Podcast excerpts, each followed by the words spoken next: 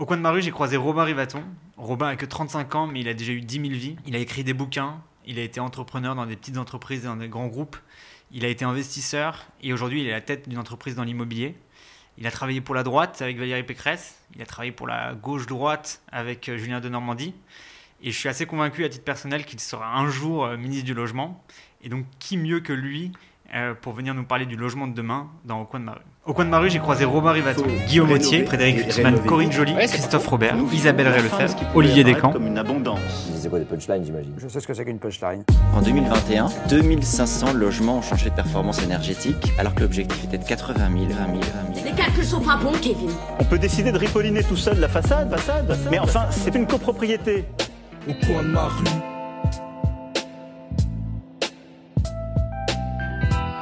Salut Robin. Salut, ça va Merci d'avoir euh, accepté l'invitation. Merci à Ça toi. va et toi? Ah ouais, très bien. En tout cas, je suis ravi de t'avoir euh, au micro. Est-ce que tu peux te présenter et nous raconter un peu ton parcours? Ouais, alors après ça peut être très, ça peut être très long, mais euh, donc moi aujourd'hui je suis entrepreneur dans la tech. Ouais. Euh, avant ça j'étais VC, euh, j'ai fait aussi des choses assez différentes. J'ai fait un peu de politique, j'ai écrit pas mal de livres, j'ai travaillé pour des grands corporates. Et euh, voilà, tout ça, parisien depuis euh, plus d'une quinzaine d'années maintenant. Et avant ça, euh, stéphanois, supporter de la SS et, euh, et papa de bientôt deux enfants. Ah, félicitations. Et du coup, entre ton passé de- d'investisseur, de, d'homme politique, euh, d'entrepreneur, il y a un, trait commun un peu, c'est le logement et l'immobilier. Ça vient d'où cet intérêt ou cette passion pour le, pour le logement? Bah, Elle est somme toute assez récente, hein, puisqu'elle débute en 2016 à peu près. Euh, moi, à ce moment-là, j'étais le directeur général de l'agence d'attractivité de la région Île-de-France. Donc, mon boulot, c'est de faire venir des grands investisseurs internationaux à Paris, en Île-de-France. Et à chaque fois que j'allais les voir pour leur dire qu'il faut installer des centres de RD, des usines, des sièges sociaux, ils me disaient non, nous, on va acheter des tours à la défense. Donc, je me suis dit, c'est marrant ce secteur euh, que je connaissais pas très bien, mais qui a l'air d'intéresser pas mal de monde. Et donc, en 2016, j'ai créé euh, Real Estate. Euh, donc première association non-profit, hein, vraiment une loi- association loi 1901 qui rassemblait toutes les startups émergentes de, euh, du moment. Et à l'époque, c'est au moment où ça bouillonnait pas mal en prop tech. Mm. Et donc voilà, c'est comme ça que ça a débuté. Ok. Et depuis, tu t'es euh, pris de, passion pour le, le secteur ou? Ouais, euh, une vraie, une vraie passion euh, sincère pour, pour le secteur, avec essayer de, de le traiter euh, un peu, d'en comprendre un peu les problématiques macroéconomiques, politiques, sociétales, euh, et puis aussi de pouvoir le bouger un peu de, de l'intérieur, d'abord comme effectivement investisseur, et puis euh, maintenant avec une boîte de tech qui opère sur, sur ce secteur-là aussi, parce que c'est un, un secteur énorme de l'activité économique et où il y a plein de choses à faire. Donc c'est pas toi que je vais l'apprendre, mais Euh, et justement, tu as écrit un bouquin là-dessus qui s'appelle L'immobilier de demain. Euh, Est-ce que tu peux nous raconter ce que c'est que l'immobilier de demain? Bah, L'immobilier de demain, c'est beaucoup, beaucoup de, de transformations parce que quand on dit immobilier, si on y inclut la construction, c'est un très, très gros secteur. Donc, il y a plein de sous-segments, il y a plein de, de choses différentes. Donc, ce serait très dur de, de balayer en quelques, en quelques mots euh, ça. Mais pour moi, c'est vraiment l'incorporation de beaucoup de transformations qu'on a vécues dans d'autres secteurs de l'économie qui n'ont toujours pas pénétré le marché de l'immobilier. C'est quoi? C'est euh, plus de transparence, un accès direct entre les producteurs et les consommateurs sans cette longue chaîne d'intermédiaires qui, euh, qui peut exister et un recours croissant à la data pour fonder des, euh, des décisions. Et puis après, d'autres technos euh, dont on peut euh, parler. Par exemple, on est très actifs sur l'intelligence artificielle, mais pour aller chercher de la data qui n'est pas structurée. Mais euh, voilà, il y a plein de choses. Mais les- je pense que les trois piliers, c'est vraiment ça c'est transparence, désintermédiation et data pour euh, prendre des décisions plus éclairées. Ok, très bien. Mais sur ce côté désintermédiation, c'est intéressant. C'est c'est quoi pour toi aujourd'hui les, les freins que tu observes et comment est-ce que tu vois par la suite comment ça pourrait se passer euh, de manière plus efficiente quoi Bah, les, freins, ils sont essentiels. Je pense qu'il y a deux freins principaux dans le secteur de la PropTech. Euh, le premier, c'est qu'on opère sur des marchés qui sont très domestiques. Et quand je dis domestiques, c'est même parfois pas nationaux, ils sont en fait locaux euh, ou ultra locaux. Euh, et de l'autre côté, le deuxième frein, c'est qu'il y a un conservatisme des consommateurs qui reste assez fort. Tout simplement parce qu'on est sur des actes d'achat ou des actes de consommation qui ne sont pas des actes du quotidien. Et donc, de facto, on a, quand on est sur des actes un peu plus rares ou moins fréquents, on a plutôt tendance à favoriser les legacy players et les gens déjà installés que des nouveautés sur des choses qui sont un peu, euh, donc, euh, qui, sont un peu innovantes dans, des actes euh, rares. Donc, pour moi, c'est les deux freins qui existent. Le premier, bah, il est très prégnant en Europe et c'est pour ça que bah, on n'a pas de gros méga PropTech comme il y en a aux US, c'est parce que bah, chacun opère sur son petit vertical dans son petit marché domestique, et donc c'est dur d'aller casser ces marchés domestiques, ça se fait, mais ça prend du temps. Et le second, bah, je pense qu'il est en train d'évoluer, parce que là, pour le coup, les consommateurs se disent qu'ils voient des solutions qui, qui, existent, qui arrivent à perdurer, qui mmh. offrent des services euh, clients assez différenciants, et donc euh, ça finit quand même par pénétrer le marché, et aussi changer les legacy players. Il ne faut pas avoir un truc, euh, c'est pas la guerre des uns contre les autres, je pense qu'il y, y, a aussi une boucle de rétroaction positive qui, qui finit par apparaître, qui fait ben, que les legacy players euh, finissent aussi par euh, évoluer au contact des nouveaux, euh, des nouveaux arrivants. Ok, et donc si on prend une activité, par exemple, je sais pas, la transaction, comment ça se traduit sur la transaction pour toi entre les acteurs un peu traditionnels, les acteurs innovants? Comment est-ce que tu vois ça demain? Quels sont les freins aujourd'hui? C'est quoi ton avis sur la question?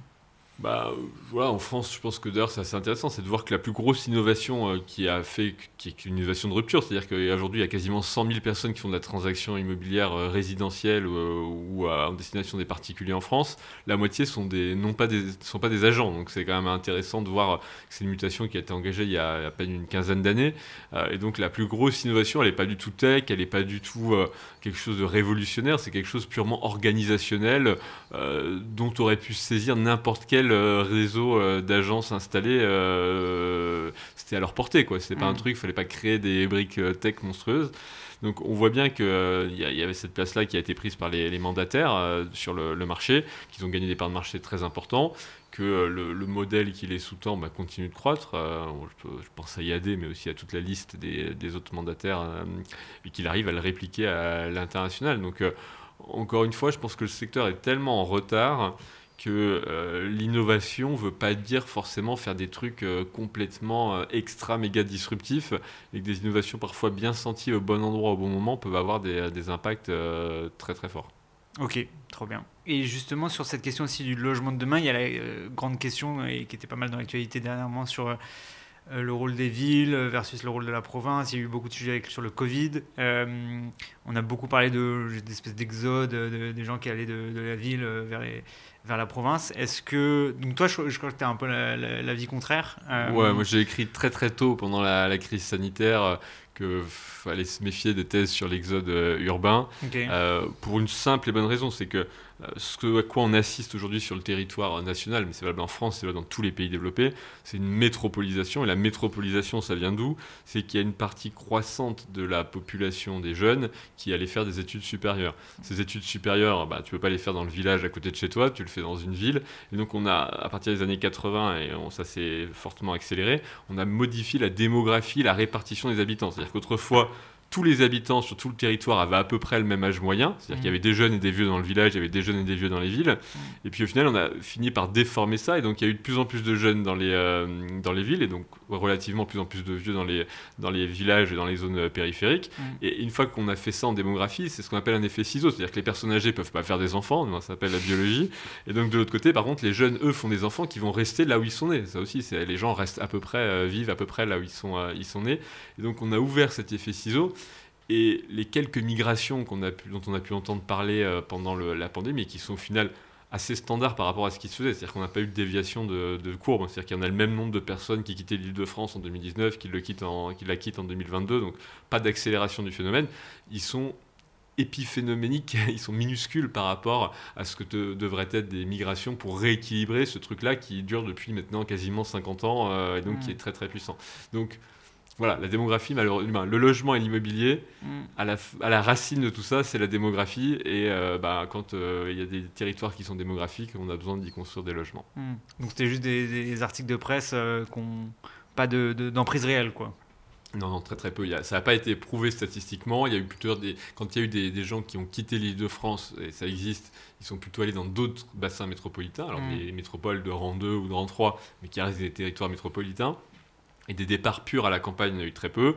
Il y a eu une augmentation des, euh, résidences secondaires, ça c'est sûr. Il y a eu une augmentation euh, de, l'investissement locatif, ça aussi euh, c'est sûr. Mais en tout cas, en démographie, aujourd'hui, on n'a pas du tout constaté une augmentation de, ces flux-là.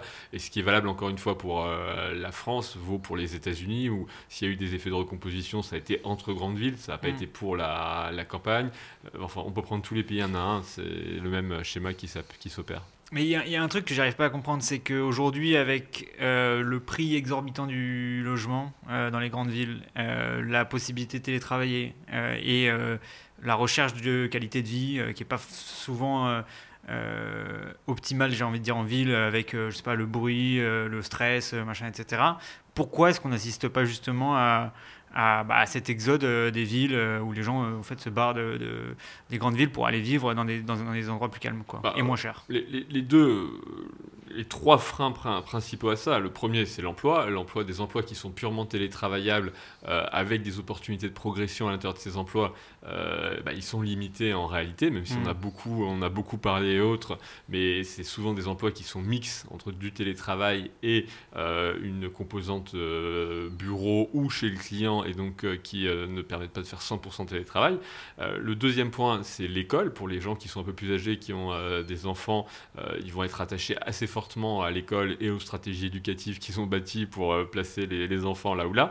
Et le troisième point, c'est aussi les services qu'offre la ville. C'est-à-dire que la ville est souvent présentée sous son versant négatif, mais il y a plein de versants positifs aussi. Et toutes les histoires qu'on a vues de retour à la ville et qui sont réelles montrent bien qu'être dans un environnement, c'est vrai, avec beaucoup d'espaces verts, euh, très peu encombrés, très peu denses et autres, ça a des avantages, ça a aussi des inconvénients réels. Euh, et donc euh, voilà, c'est un peu ces, trois freins qui font qu'entre le désir qui est très élevé, quand on interroge les gens, on a des 70% de je veux quitter, et puis la réalité, bah, il y a ces trois filtres un petit peu euh, qui font qu'il bah, faut, euh, faut passer par là et c'est pas si facile. Ok, hyper intéressant. Par ailleurs, tu es assez, euh, je crois, inquiet sur l'avenir de, alors, du logement ou de l'immobilier. Je sais pas, tu as écrit un article ou un bouquin, je sais plus si c'est le logement bombe sociale à venir. Est-ce que tu peux nous en parler un petit peu? Ouais, bah, le, le, principe est assez simple, c'est que le logement est, est, au cœur de la vie sociale. En fait, là aussi, on, on l'oublie, mais c'est le principal poste de, dépense des, des, ménages. Ça, c'est le principal axe de constitution du. C'était le principal axe de constitution du patrimoine. Euh, c'est quelque chose qui est extrêmement euh, rassurant, centralisateur. C'est bête de, sortir ça, mais dans la pyramide de Maslow, c'est le premier besoin. Le soir, tu cherches à, à pas dormir dehors, quoi. C'est vraiment la première chose à combler. Euh, et aujourd'hui, on a un désintérêt politique autour de ces questions-là, en se disant que c'est un marché qui fonctionne à peu près, euh, alors qu'il y a des il y, a trois grandes tendances. Je vais être rapide parce que c'est un, un, travail assez, assez lourd, mais euh, il y a trois grandes tendances moi, qui m'inquiètent. C'est que l'accès à la propriété s'est euh, beaucoup refermé. Donc aujourd'hui, euh, en France, le taux de propriétaires dans la population stagne depuis 15 ans et ce n'est pas signe d'une bonne vitalité du marché de mon point de vue. C'est-à-dire qu'il y a des gens qui ont pu accéder à la propriété et désormais les autres, ils peuvent soit accéder par héritage, mais ils peuvent plus accéder par simplement leur, leur travail. Le, deuxième, la deuxième chose qui, qui m'inquiète, c'est qu'on ne produit pas assez de logements. Comme on ne produit pas assez de logements, bah, ça devient bien rare, donc cher. Alors que poser des, des moellons les uns sur les autres ou couler du béton, c'est pas il n'y a rien de technologique ou de très compliqué, on sait faire ça depuis quelques euh, siècles, on va dire. Euh, et euh, le, le, troisième acte, c'est qu'à l'inverse, on a créé ou s'est constitué, c'est pas s'est constitué une classe de multipropriétaires qui ont acquis de plus en plus un patrimoine immobilier important et donc qui est un peu un ferment des inégalités de patrimoine de, de demain. Et donc on se dit que ça marche bon an, mal an, mais ce qu'on voit pas, c'est que l'immobilier, ça trace des trajectoires à 20, 30, 40, 50 ans. Et donc, tout ce qu'on a fait ces 10, 15 dernières années, ça va laisser des stigmates profonds dans, dans la société. Et voilà, c'était un peu l'esprit de ce, de ce manifeste, ou euh, voilà, je sais pas trop comment l'appeler, mais okay, Intéressant. Et Justement, donc pour revenir à ton premier et troisième point, est-ce que tu penses qu'il faut plus taxer, par exemple, euh, les propriétaires euh, immobiliers? Est-ce que tu penses qu'il faut taxer, plus taxer l'héritage pour justement amener plus de fluidité dans, ce marché-là? Bah, les deux. Moi, je, pense qu'aujourd'hui, on, a vocation à plus taxer le patrimoine immobilier. Mm. Alors, qui est, les gens, ça va faire hurler en disant ça, parce que les gens vont dire il est déjà très taxé et autres. Oui, il est très taxé, mais pas assez. Donc, euh, on devrait le taxer encore plus dans sa phase de détention, dans sa phase de transmission. Euh, il est mal taxé aussi, c'est-à-dire qu'aujourd'hui, on a des, écarts de taxation, notamment euh, via la taxe foncière, qui sont absolument, je cite souvent, mais Paris, on paye 0,1% de la valeur des biens en taxe foncière. Là, ça va monter un peu, mais c'est plutôt normalement un dixième, un dixième de point. Vous êtes dans une banlieue pavillonnaire de Saint-Etienne, vous payez 1 point, voire 1,5% de la valeur du bien. Donc y a aucun... Et vous n'avez pas accès, en plus, vous avez accès à des services médiocres. Est-ce que vous avez accès à des bons services pour euh, un, quinzième de ce que vous payez de l'autre côté? Donc c'est c'est pas tenable. Et donc euh, on a besoin aujourd'hui de repenser la fiscalité immobilière. Je pense que la suppression de la taxe d'habitation était une erreur. C'était une des rares choses qui crée un lien entre la personne qui habite un territoire et les équipements euh, et le territoire en lui-même. donc aujourd'hui on a besoin de faire un tabula rasa. Mais le problème c'est que une réforme comme ça, c'est 33 millions de gagnants, 33 millions de perdants, et donc des réformes comme ça, on les fait, on les fait rarement. Quoi. Yes. Et du coup, taxer plus les propriétaires et taxer plus les, les, successions aussi ou pas? Oui, oui, bah en tout cas, c'est pas forcément taxer plus, mais c'est mettre fin aux canaux de transmission qui permettent d'avoir euh, des successions, de, des transmissions d'immobilier relativement euh, détaxées par la SCI ou autre. Aujourd'hui, en fait, il y a la taxation en elle-même et puis il y a tous les mécanismes dérogatoires qui permettent de, passer outre. Donc l'idée, c'est plutôt de d'enlever euh, ces mécanismes ces mécanismes là et surtout d'harmoniser d'uniformiser le système parce que Aujourd'hui, euh, voilà, encore une fois, le sujet, c'est que on a un problème d'illisibilité, de fragmentation locale de, cette fiscalité immobilière et, euh, et qui n'est pas qui n'est pas au bénéfice des communes qui construisent, des communes qui rénovent, qui bâtissent. Elle, est plutôt, elle oriente plutôt les communes à être assez malthusiennes, en fait, euh, et à plutôt ne pas construire, faire augmenter la valeur du, euh, des actifs, toucher plus de droits de mutation à titre onéreux, donc les fameux droits à frais de notaire sur, euh, sur les actifs, plutôt que d'avoir une politique dynamique et de se dire je vais étendre ma ville, je vais accueillir plus d'habitants, et donc mes ressources vont augmenter. Donc on est vraiment à un moment où la, la fiscalité immobilière est assez toxique dans les comportements qu'elle engendre. Ok. Et tu as bossé avec euh, Valérie Pécresse, tu as bossé avec Julien de Normandie. Euh, pourquoi est-ce qu'ils ne le font pas? Parce que la, chose publique est voilà, c'est quelque chose de très compliqué. À, je parlais des, marchés et de la difficulté à faire bouger la façon dont les consommateurs euh, peuvent appréhender un marché. Euh, imaginer à l'échelle d'un pays et de la politique publique. Donc c'est extrêmement compliqué. Et puis malheureusement, la politique publique du logement n'est pas pensée comme une politique euh, publique fondamentale ou essentielle. Euh, alors encore une fois, je pense qu'elle l'est totalement. Si les prix, et si les loyers augmentent, vous effacez tous les gains de pouvoir d'achat euh, faits dans les euh, salaires. Si euh, les gens ne deviennent pas propriétaires, ils peuvent se retrouver à l'âge de la retraite avec d'énormes problèmes puisque leurs revenus baissent et ils restent toujours avec des niveaux de loyer identiques. Mmh. si vous laissez des ménages en instance de divorce dans des logements et qui ne peuvent pas décohabiter, bah, vous engendrez des risques de violence conjugale. Si vous laissez des enfants qui ne peuvent pas décohabiter de leurs parents, ils ne vont pas poursuivre des études supérieures. Enfin, je ne vais pas faire toute une longue litanie sur les phénomènes sociaux de l'immobilier ou les phénomènes politiques de l'immobilier, mais ils sont multiples et immenses. Le problème, c'est que c'est une politique qui est perçue comme totalement, euh, j'allais dire secondaire, mais même pas tertiaire, n'a aucune ordre d'importance euh, ministérielle, institutionnelle et autres. donc, on c'est géré de manière relativement euh, peu efficace. Au-delà de la qualité des personnes, tu vois, je veux dire, c'est pas, non mais c'est, c'est pas une personne qui peut faire changer un paquebot, quoi. Vous mettez devant un paquebot, vous le faites pas bouger, donc c'est voilà. Et est-ce que l'aspect, euh, euh, je dirais, pouvoir de nuisance des gens qui seraient impactés par, ce, euh, par ces réformes, ou l'aspect aussi potentiellement connivence entre, enfin, ou, à la limite entre la relation que les, politiques peuvent avoir avec euh, euh, leur statut, c'est-à-dire qu'eux-mêmes soient propriétaires, multipropriétaires éventuellement, etc., ne contribue pas au fait qu'on touche à rien là-dessus. Quoi. Totalement. Il y a, y, a, y a, un phénomène d'expression des rentes qui est assez fort. Alors après, rente est compliqué parce qu'en fait, c'est une rente qui est tellement partagée, c'est pas c'est pas 10 000 personnes, quoi. C'est, euh, euh, il y a un million de multipropriétaires, il y a, y a 15 millions de propriétaires qui ont déjà complètement euh, amorti leurs biens. Et donc, aller leur dire.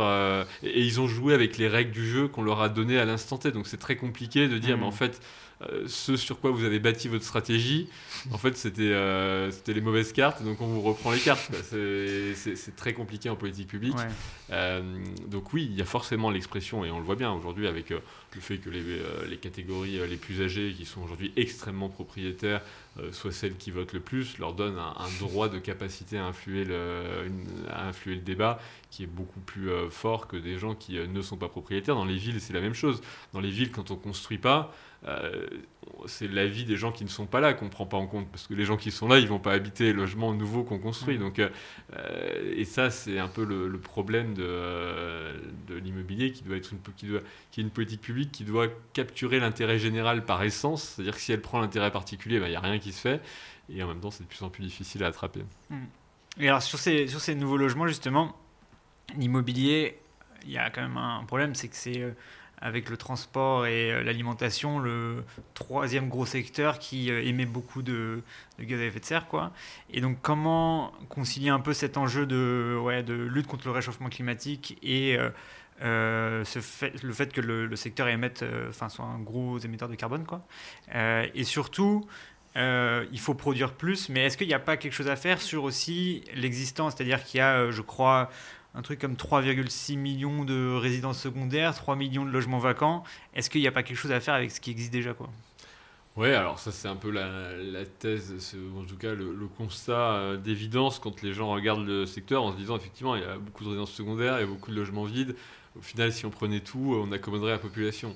Oui, mais en fait, ils sont là où les gens veulent pas habiter. Donc, en fait, euh, on va pas se lancer dans des déplacements forcés de population. Donc, euh, il faut aussi accepter que les gens aient le droit d'habiter là où ils veulent, y compris dans des zones qui sont déjà denses, parce que c'est là où ils sont nés, euh, parce que il n'y a pas d'activité, il n'y a pas de devenir économique au fin fond des zones périphériques. Et donc, on va pas leur dire oui, mais il y a un logement vide là-bas.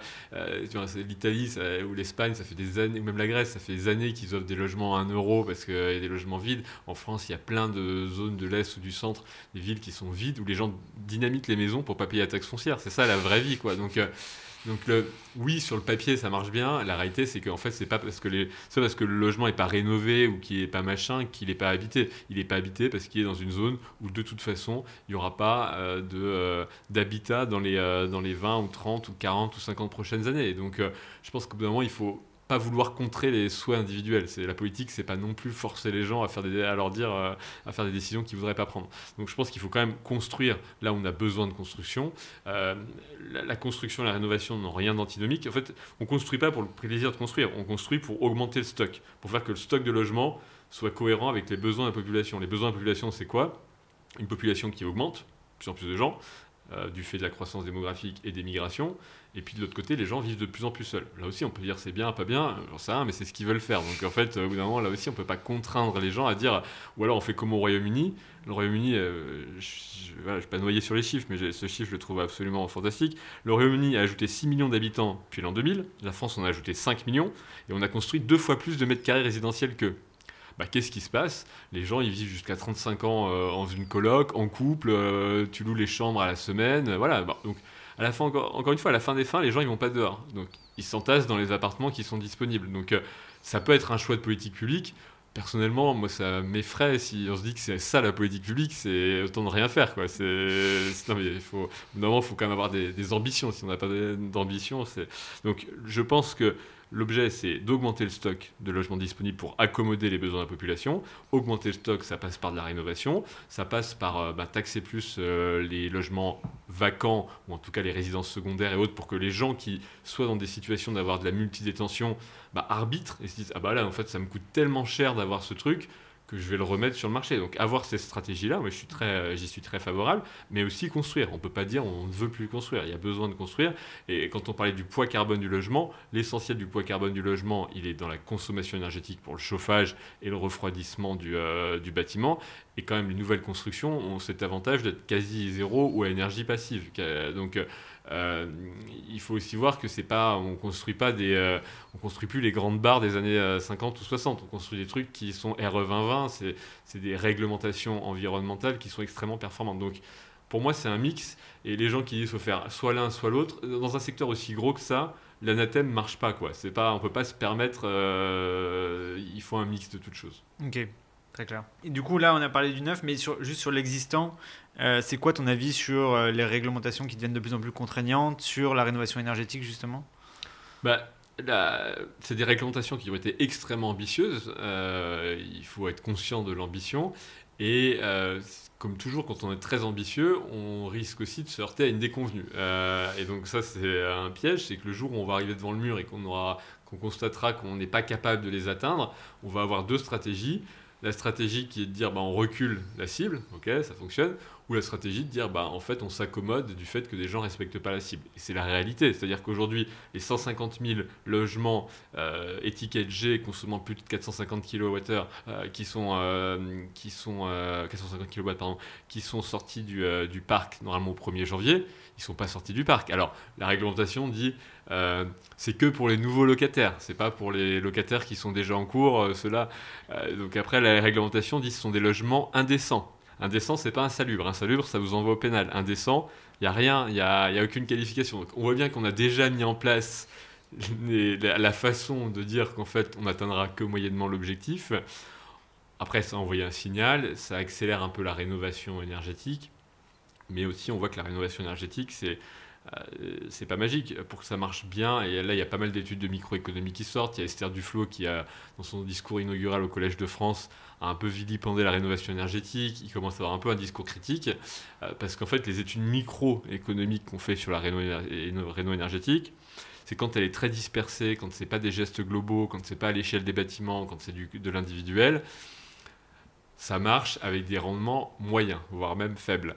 Euh, avec la Renault, si ça devait marcher très bien, c'est il faut prendre euh, une copropre, il faut prendre une rue, et tu déplaces l'échafaudage d'immeuble en immeuble sur la rue, euh, et le gars il commande je sais pas combien de kilotonnes de laine de verre ou d'isolant, et là il y a des effets un peu de massification, et là il y a des baisses de prix. Le truc c'est qu'aujourd'hui, dans nos démocraties, on ne sait pas faire ça, on ne sait pas imposer euh, la rénovation énergétique, et donc de facto, bah, on se retrouve avec des résultats qui sont moyens. Ok, très clair. Bon, merci beaucoup pour la réponse. On a une petite, euh, une petite session dans le, dans le podcast qui consiste à te poser quelques questions euh, rapidement ouais. et tu, nous, tu choisis euh, dans une alternative. ok. je vais essayer d'aller assez rapidement. Plutôt vivre en ville ou à la campagne? À la ville. La ville. En maison ou en copropriété? Comme tous les Français, maison. acheter ou louer sa résidence principale? Plutôt acheter. Investir dans le neuf ou dans l'ancien? Plutôt dans le neuf. Euh, plus, plus ou moins de contraintes sur la rénovation énergétique mmh, et, Pas plus. ça veut dire quoi, pas plus? Ouais, Ça veut dire, restons, on ne peut pas redescendre l'objectif, ce serait humiliant et ce serait un mauvais signal. Euh, restons à l'objectif qu'on a aujourd'hui. Ok. Taxer plus ou moins les propriétaires? Plus taxer. Taxer plus ou moins l'héritage? Plus taxer. Ok. Bon, merci pour la réponse honnête. On a un petit moment aussi qui consiste à te demander euh, si tu connais cette citation et l'auteur de la citation. Euh, qui a dit Rien n'est acquis, mais je donne tout pour ma ville Aucune idée. Une supposition? Ouais, Un élu, rien n'est acquis, mais je donne tout pour ma ville. Euh, pff, je sais pas, Christian Estrosi. Ouais, c'est euh, une forme d'élu, c'est Joule. ah, j'étais dans le sud. Ouais, t'es dans le sud, ouais. nice, Marseille, on est, on est proche, ouais. Bon, merci beaucoup pour tes réponses. On, a, on arrive à la fin de l'épisode. Euh, si on devait inviter une personne pour discuter de logement immobilier qui serait la personne la plus compétente à tes yeux, euh, qui ça devrait être? Il oh, y, y, a plein de gens, euh, mais euh, je pense que ça mériterait d'interviewer Julien de Normandie, parce que je pense que c'est un ministre qui a vraiment perçu l'importance de ce sujet-là et qui garde une, certaine attache pour le sujet. Donc okay. je vous invite à, à, convier, à convier un ancien ministre. Et ben on va l'inviter. Quelle question tu aimerais lui poser? Euh, comment on concilie des, euh, des nouveaux modèles euh, d'affaires et des nouveaux business avec le rythme extrêmement lent de, de la régulation? Parfait. Et j'ai une dernière question pour toi. Si tu étais nommé ministre du Logement demain, ce serait quoi ta première mesure? Euh, La première, je pense que la toute première serait de donner une aide aux, aux maires qui construisent. Tout simplement parce qu'encore une fois, aujourd'hui, un maire qui construit dans sa ville, il n'a aucun bénéfice ou aucune recette supplémentaire, alors qu'il doit construire des écoles, des crèches, euh, assurer la cantine scolaire. Enfin, je préfère une longue liste des dépenses qu'engendre l'installation de nouveaux habitants. Euh, et donc aujourd'hui, l'idée, c'est de recréer un petit peu ce lien entre j'ai une ville dynamique, j'ai une ville. Alors construction, ça peut être aussi réhabilitation, ça peut être reconversion bureau-logement. Je ne suis pas encore une fois un fanat euh, construction pour la construction, mais en tout cas un accroissement naturel de sa ville, alors même qu'on est sur des bassins qui grandissent et autres, on récompense encore une fois les maires qui font partir les habitants. Donc il un petit sujet antinomique. Merci beaucoup Robin pour ton temps. Euh, Julien de Normandie, si vous écoutez ce message, c'est une invitation officielle à venir participer. On se retrouve très vite pour un nouvel épisode d'Au coin de ma rue. À bientôt.